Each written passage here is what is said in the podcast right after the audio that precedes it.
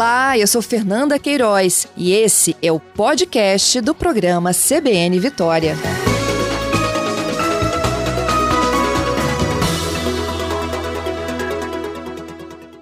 Eduardo, bom dia. Bom dia, Fernanda. Tudo bem? Bom dia, ouvintes.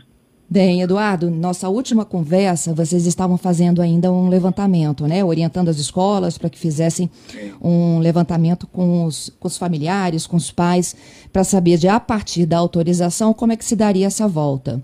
É, há um outro é, ingrediente também que eu acho que a gente tem, precisa de ajudar o ouvinte a entender é de que não basta apenas a retirada aí da proibição, né, ou, ou tornar essa volta facultativa. Vocês dependem ainda de autorização dos municípios? Então, não. A partir do momento que o governo tirou a restrição, a, o retorno para as escolas particulares está permitido a partir do dia 5. Ah, não há qualquer proibição o, a gente entende né, que, a, obviamente, os municípios deverão é, se posicionar, a respeito, principalmente em respeito da educação infantil, que é na rede particular aonde está né, contida aí essa administração, mas o Estado, retirando a restrição, já torna viável e possível o retorno. Uhum. E com relação à consulta às famílias, é, a partir dessa, essa, dessa condição aí é, híbrida, né?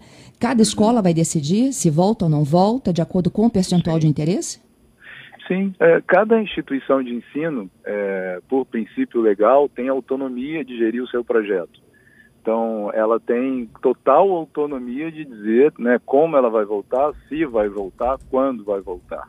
É óbvio que a escola ela não se faz somente da, da sua equipe de gestão que toma essas decisões, é uma comunidade. Então, toda decisão que se toma numa instituição de ensino leva muito em consideração qual é o, o desejo da comunidade, porque não faz qualquer sentido estabelecer um retorno presencial em uma instituição onde as famílias não queiram. Né? Então, há uma, um entendimento da, da comunidade que é atendida. Uhum. O, mas, o, por outro lado, os trabalhadores em si, eles não terão essa opção, a não ser aqueles que tenham, de fato, comorbidade. Sim, exatamente. O retorno presencial, quando definido, é, retorna com a, toda a equipe da escola trabalhando presencialmente, é, salvo os casos onde há uma indicação que esse profissional tem uma questão de saúde importante que o impede o retorno. E aí, para esse caso em especial, tem-se né, a estratégia de se manter o trabalho remoto, ou seja, se for um professor, ele pode continuar dando as suas aulas de casa. É, se for algum funcionário administrativo, né, a gente precisa levar em consideração toda a equipe da escola e não somente o professor, mas Isso. esse funcionário vai ter suas funções atribuídas de casa quando possível, né, departamento financeiro ou apoio pedagógico, ele também vai fazer isso de casa. E aí nessa semana, acredito que a, a grande maioria das escolas fará exatamente, quem não fez, uma investigação né, e uma apuração com uma equipe médica, sendo essa do próprio funcionário ou da, né, da própria escola, entendendo quais são as questões de saúde que envolvem toda essa equipe. Entendido.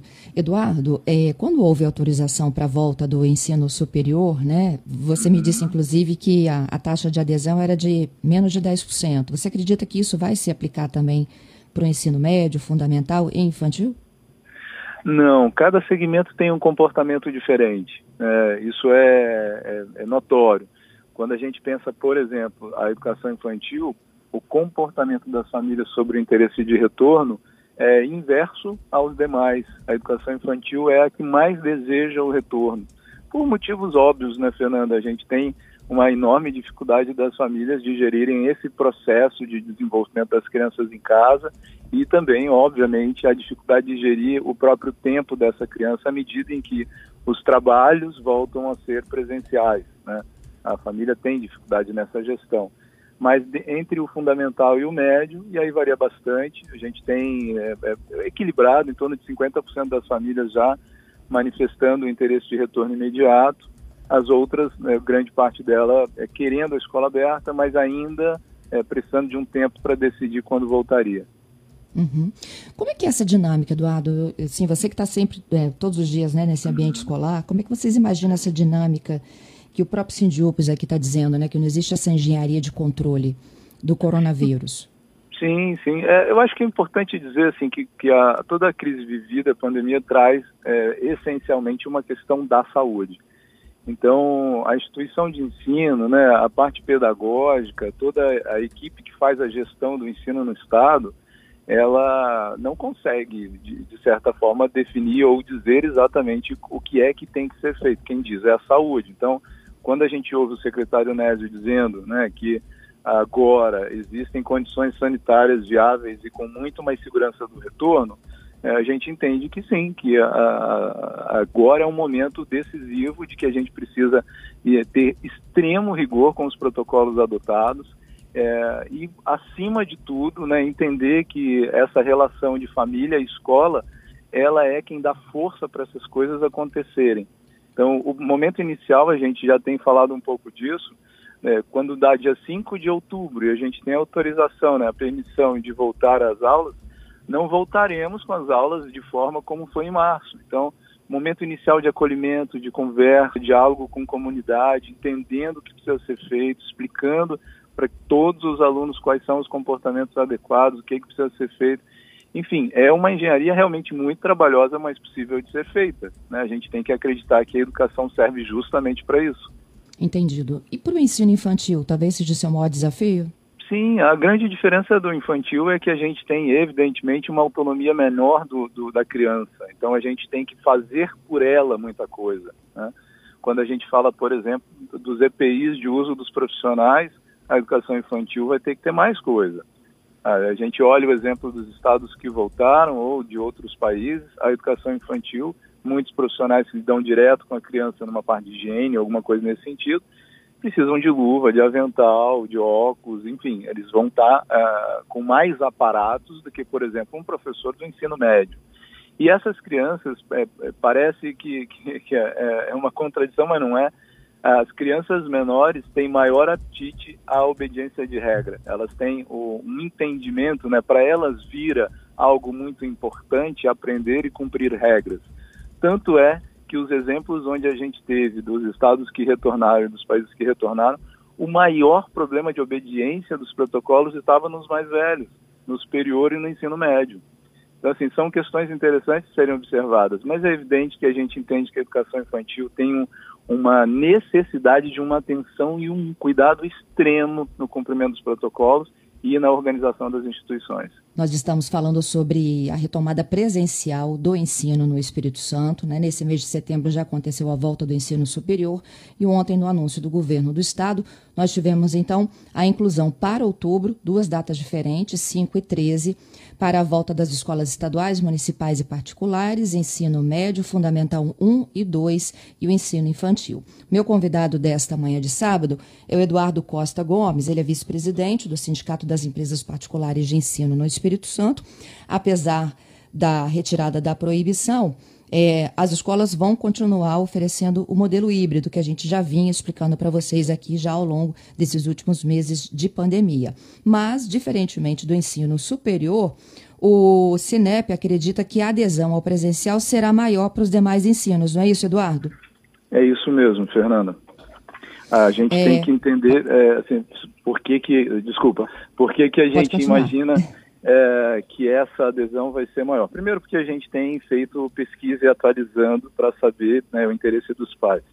E segundo, porque ah, o tipo de ensino né, adotado, o projeto remoto desenvolvido, ele foi excelente, é louvável o quanto que os professores deram conta de fazer isso, mas ele é muito difícil de ter uma aderência, principalmente ao público mais, mais novo.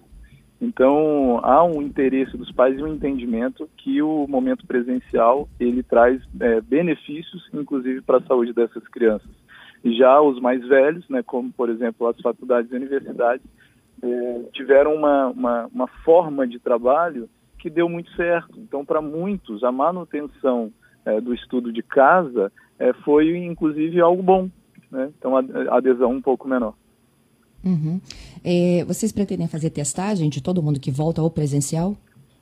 Então, esse tipo de coisa está é, sendo, é, como tudo, né? A autonomia de cada escola propor como fazer, é, e é evidente que cada escola tem uma estrutura, inclusive orçamentária, que torna possível ou não a testagem. Além disso, a gente tem que entender que as famílias têm é, total autonomia de dizerem se querem ou não serem testadas. O governo do estado já anunciou o inquérito sorológico, isso contempla as escolas particulares de forma amostral, mas contempla. Então a gente entende né, que o objetivo do inquérito é, não é exatamente é, fazer esse monitoramento de quem volta, mas um estudo sobre o impacto de escola é, nesse retorno e o que, que afeta a doença a pandemia, mas a testagem em si vai ser uma decisão de cada instituição. Tá? Não, a gente não tem nem como precisar quais instituições farão isso. Entendido. Assim como o pai que decidir manter essa criança no ensino remoto, ele não vai ser punido. Isso já é entendimento para vocês? De forma alguma. Não, não, não, a gente não tem nenhuma condição de fazer isso. Isso não é coerente a um projeto de escola. É, a gente tem que perceber que muitas famílias não terão condição de retorno, não é nem o desejo, é que não podem voltar por questões de saúde, outras sim por desejo. E nisso a escola tem que garantir uma assistência em um projeto remoto. É óbvio que o projeto remoto e o presencial têm diferenças. Né? É, a gente tem formas de trabalho que podem ser feitas para determinada idade, que presencialmente é de um jeito e remoto é de outra forma, absolutamente diferente. Mas a, a grande preocupação de todas as escolas deve ser sempre uma avaliação para que haja garantia de aprendizado a gente tem que perceber que educação é um, é um, é um processo contínuo.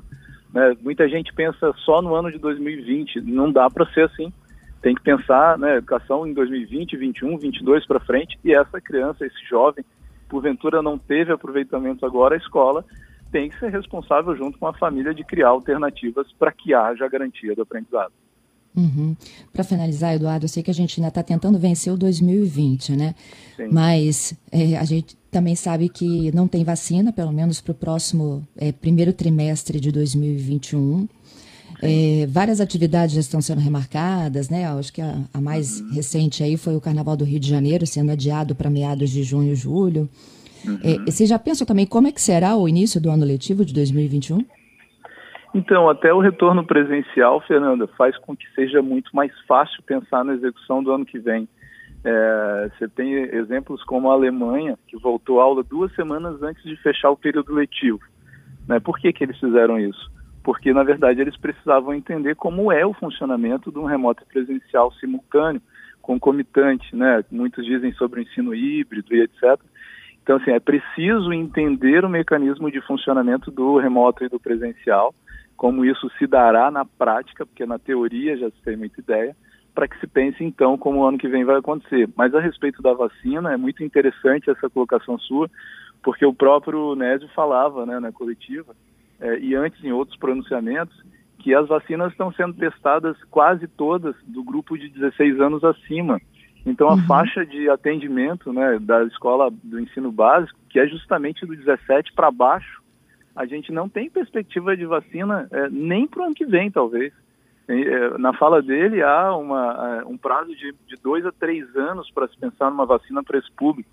Então, né, a gente realmente tem que entender como é que as coisas vão acontecer no ano que vem, porque de fato a gente vai continuar vivendo uma necessidade de controle sanitário, de, de obediência de protocolos e tudo mais. Isso é uma realidade que vai acompanhar, assim como o ensino remoto que já foi manifestado pelo Conselho Nacional e os conselhos estaduais estão se pronunciando sobre isso, de autorizar que as escolas permaneçam com essa estratégia por mais tempo.